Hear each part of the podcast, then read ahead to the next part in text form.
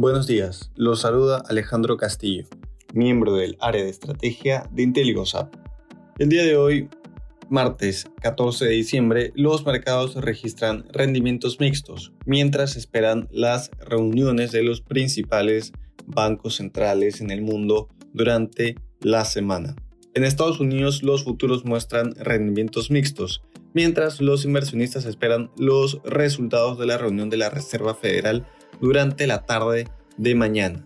Se espera que el Banco Central acelere su tapering a razón de 30 mil millones de dólares al mes y señale alzas de tasas durante el siguiente año. Asimismo, se espera de que eleve sus predicciones de inflación para este y el 2022.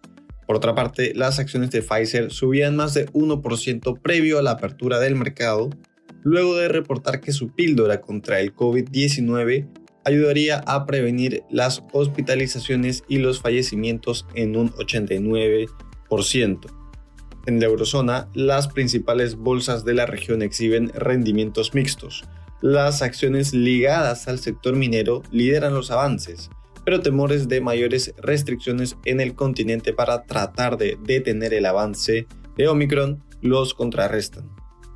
Esto luego de que se reportara la primera persona fallecida por la nueva variante. Además, los inversionistas se mantienen cautelosos a la espera de los resultados de la reunión de la Reserva Federal que se publicarán el miércoles, mientras esperan posibles cambios en la política monetaria del Banco Central Europeo o del Banco de Inglaterra este jueves. En Asia, el Hang Seng cerró a la baja ante el incremento en los casos de Omicron en el país. Por este motivo, diversas compañías han suspendido sus operaciones ante imposiciones de restricciones en ciertas localidades.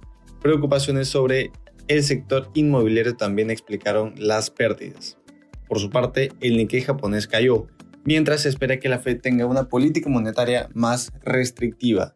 En este contexto, el Banco de Japón implementó medidas de liquidez para tratar de atender las presiones hacia el alza en las tasas de corto plazo. En cuanto a commodities, el precio del oro cae, mientras se espera el inicio de la reunión de la Fed. Por otra parte, los precios del cobre y del petróleo se incrementan, luego de que el gobierno chino anunciara que tratará de estabilizar el crecimiento de su economía el siguiente año.